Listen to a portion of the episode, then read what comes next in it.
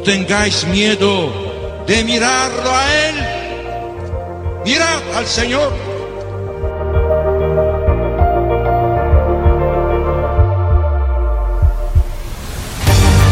No tengamos miedo a ser santos. Todos estamos llamados a la santidad, que no consiste en hacer cosas extraordinarias, sino en dejar que Dios obre en nuestras vidas con su Espíritu.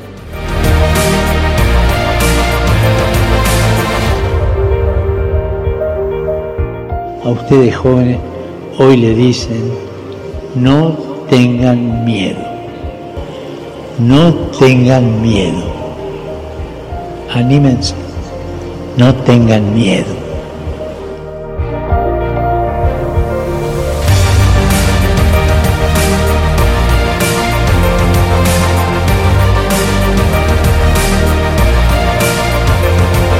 Santos ao pé da porta. A santidade no dia a dia de pessoas como tu.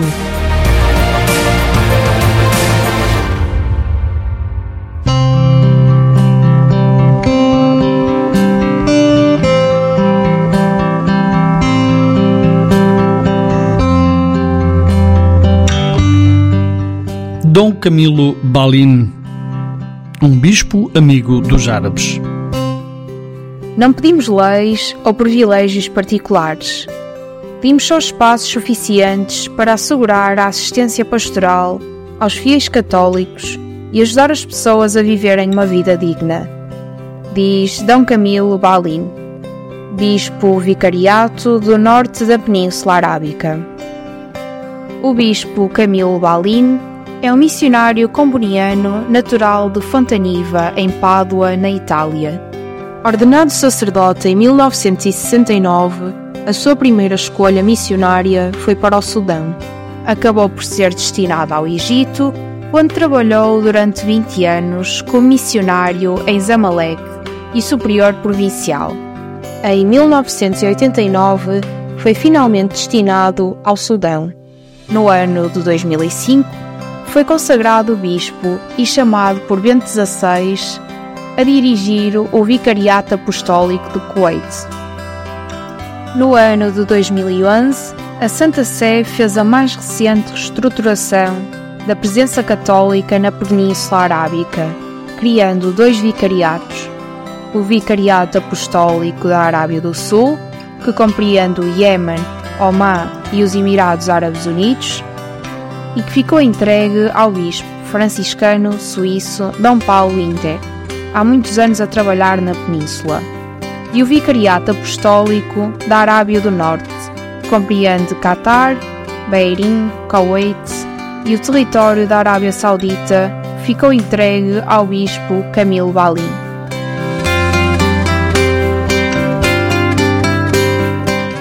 Situação diferente. Há uma grande diferença entre o Egito e o Sudão, por um lado, e os Estados do Golfo, por outro. Comenta ele quando interrogado sobre a mudança efetuada na sua vida com a nomeação episcopal e a vinda para o Kuwait. A diferença está no facto de, no Egito, os cristãos serem locais, terem o seu passaporte e nacionalidade egípcia e serem considerados cidadãos como os outros.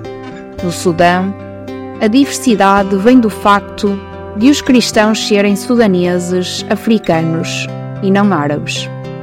Aqui no Golfo temos uma situação nova, diferente, porque os cristãos não são locais, não têm passaporte local, nem poderão nunca tê-lo.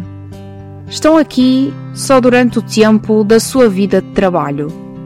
Podem ser mandados embora de um momento para o outro, se perderem o trabalho ou caducar o contrato, e quando chegar a idade da reforma, devem deixar o país. Os cristãos têm um pé no país de origem e outro pé no país de chegada, de sonho, que pode ser o Canadá, os Estados Unidos, a Europa ou a Austrália. Aqui estão de passagem, mesmo que esta passagem ocupe todo o tempo das suas vidas de trabalho. Para muitíssimos, a sua vida acaba por se desenrolar aqui. Muitos nasceram aqui, mas não se aplica a eles o ius soli, o direito à nacionalidade do país onde nasceram. Isto não lhes é reconhecido, apesar de muitos deles viverem identificados com os países onde trabalham, mais ligados a estes países do que aos seus países de origem. A vinda do Egito para o Golfo foi uma surpresa? Foi um grande salto, comenta espontaneamente D. Camilo. Um salto no escuro, em certo sentido, porque não o esperava. Mas foi também um salto que me trouxe muita alegria ao ver estes milhares e milhares de católicos que vêm à missa, à igreja, aos sacramentos, procuram um lugar e modo para viverem a própria vida cristã, para refletir sobre a sua vida e os seus problemas à luz da fé. Isto não se vê noutros países árabes, onde os cristãos são uma minoria muito reduzida. Agora, quando viajo para o Cairo, pergunto-me: aqui deixo uma igreja cheia, com milhares de cristãos. Lá, quantos encontrarei na celebração? De todos os modos, do Egito guardo a memória de um trabalho com pessoas estáveis.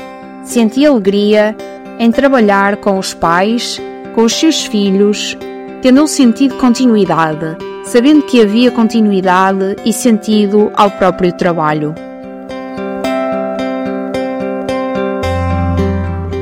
Língua e cultura. D. Camilo Balim especializou-se na cultura e língua árabe, com um doutoramento sobre a perseguição mahdista no Sudão. Coordenou a aprendizagem do árabe pelos missionários, dirigindo a escola Dar Comboni no Cairo. Colaborou com o Instituto Pontifício de Estudos Árabes, em Roma. São credenciais importantes para o seu trabalho aqui. São instrumentos importantes a língua e a cultura. Mas não é que conhecendo a língua se resolvam os problemas. Estes permanecem, são muito mais profundos do que a língua. Porém, saber a língua ajuda muito. Nos encontros com as autoridades e com as outras pessoas, quando ouvem que se fala bem o árabe é outra coisa. Mas isto não resolve os problemas. E o problema principal é que têm todos os países árabes e os países do Golfo também. Medo que o cristianismo se difunda em detrimento do Islã. Veem o cristianismo como uma religião perigosa. Na realidade, eu estou neste mundo há 44 anos e não aceitei nunca conversões do Islã. Sempre o disse, em voz alta e a todos, que não é minha finalidade converter pessoas ou expandir o cristianismo à custa do Islã. A minha função é ajudar os cristãos a viver e testemunhar a sua fé.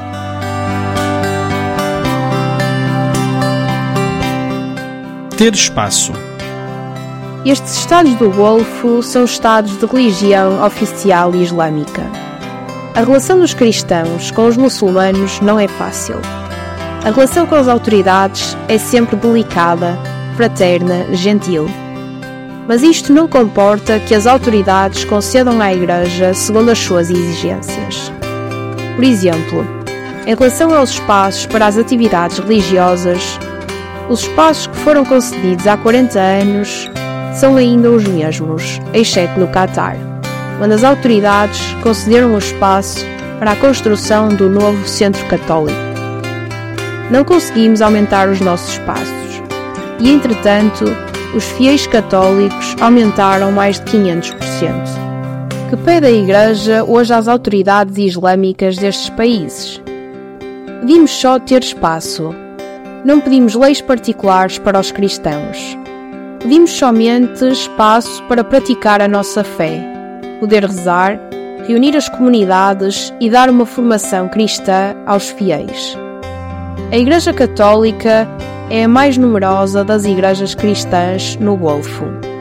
Eu digo às autoridades que os católicos são pessoas humanas com necessidades culturais e religiosas.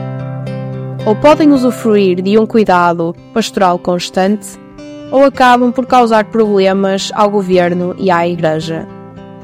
Se as pessoas têm assistência religiosa, isso ajuda-as a serem melhores pessoas e vai em benefício do Estado também. Não pedimos leis ou privilégios particulares. Pedimos só espaços suficientes para assegurar a assistência pastoral aos fiéis católicos e ajudar as pessoas a viverem uma vida digna.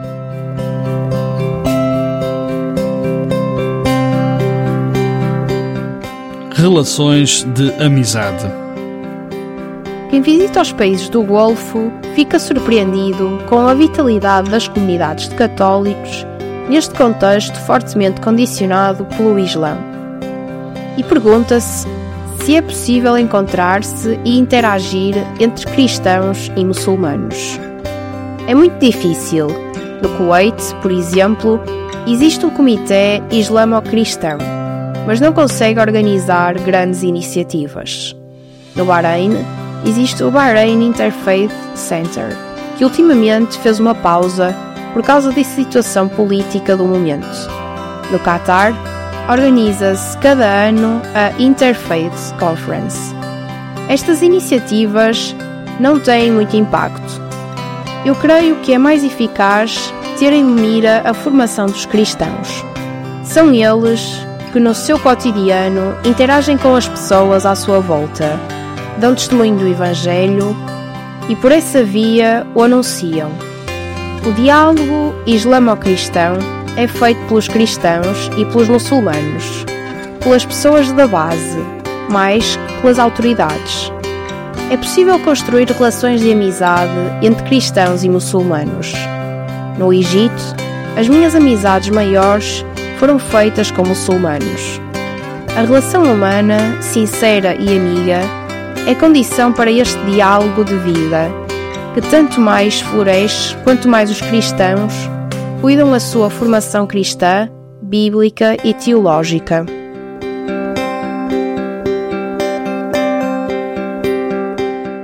Encorajamento.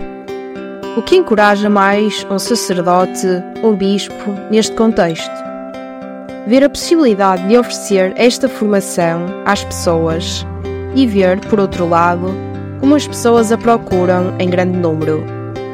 Calculamos temos aqui nas comunidades do Golfo uma participação dominical de 30 a 35%, o que é uma percentagem alta se a compararmos com as percentagens nas igrejas da Europa. Esta procura religiosa anima-nos a melhorar o trabalho pastoral, mas não devemos esquecer os outros 70% que não alimentam a sua fé. Temos de pensar também neles esta resposta quente, sincera, constante, da parte dos fiéis católicos, é de grande encorajamento para nós, para continuarmos o nosso trabalho, não obstante os problemas. A Igreja aqui, além dos problemas externos, tem também problemas internos. A principal é a unidade. Os fiéis são oriundos de culturas, línguas e ritos católicos diferentes.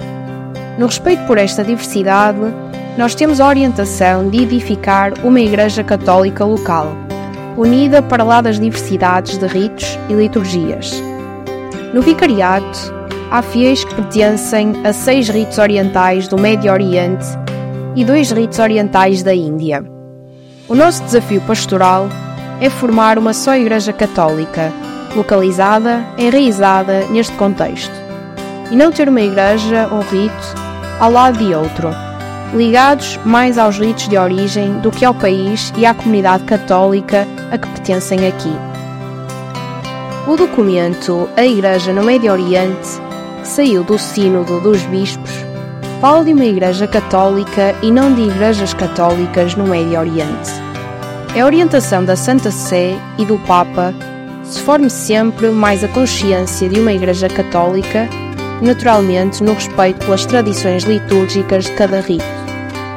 A chave desta construção é uma formação comum e a construção de relações fraternas com todos os patriarcas e bispos de origem dos católicos que estão no Golfo.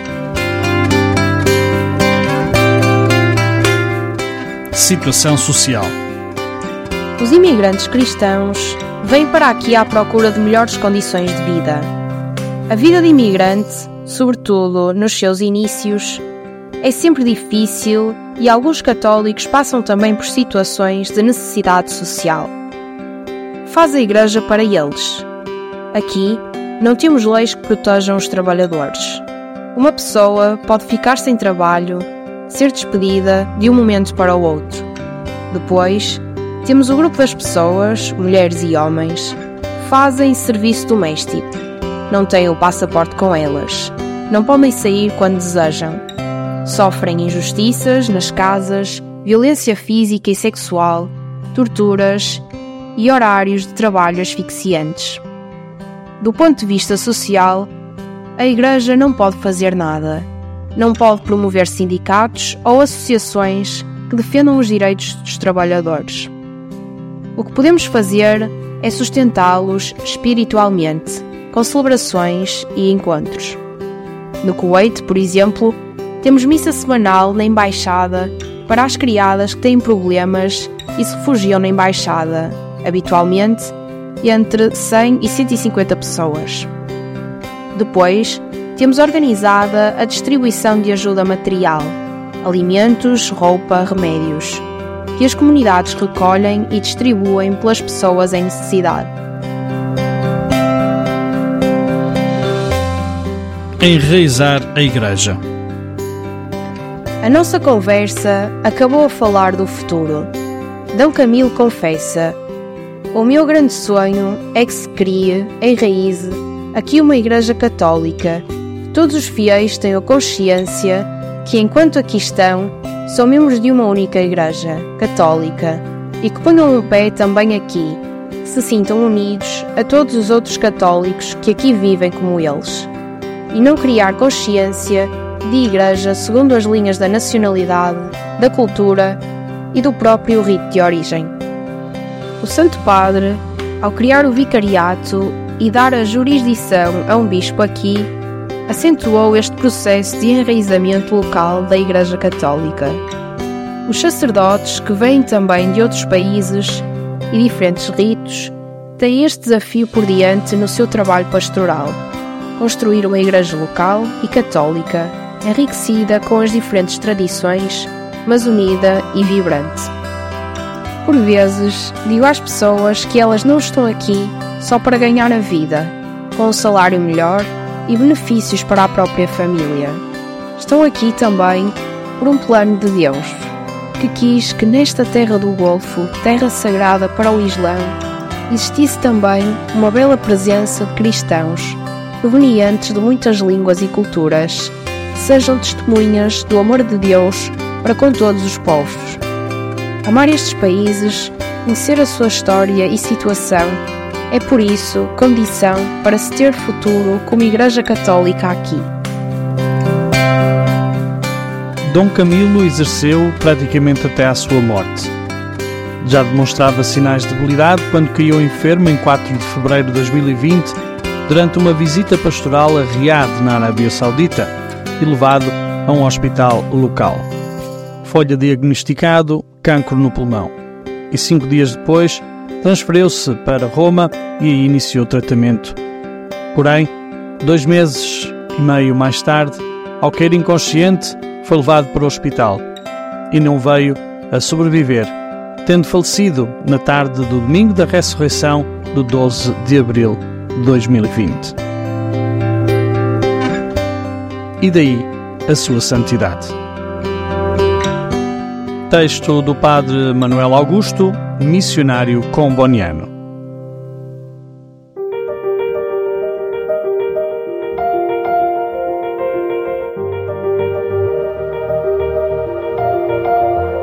No tengáis miedo de mirarlo a Él. Mirad al Señor.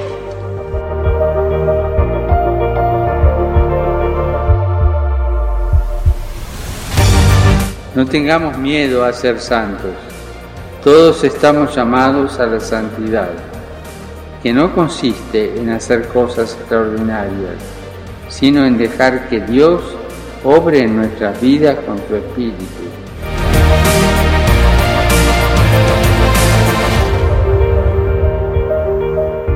A ustedes jóvenes hoy le dicen, no tengan miedo. No tengan miedo, anímense, no tengan miedo.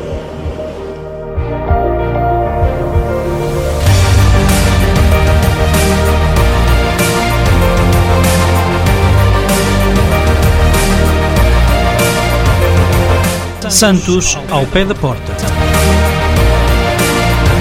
A santidade no dia a dia de pessoas como tu.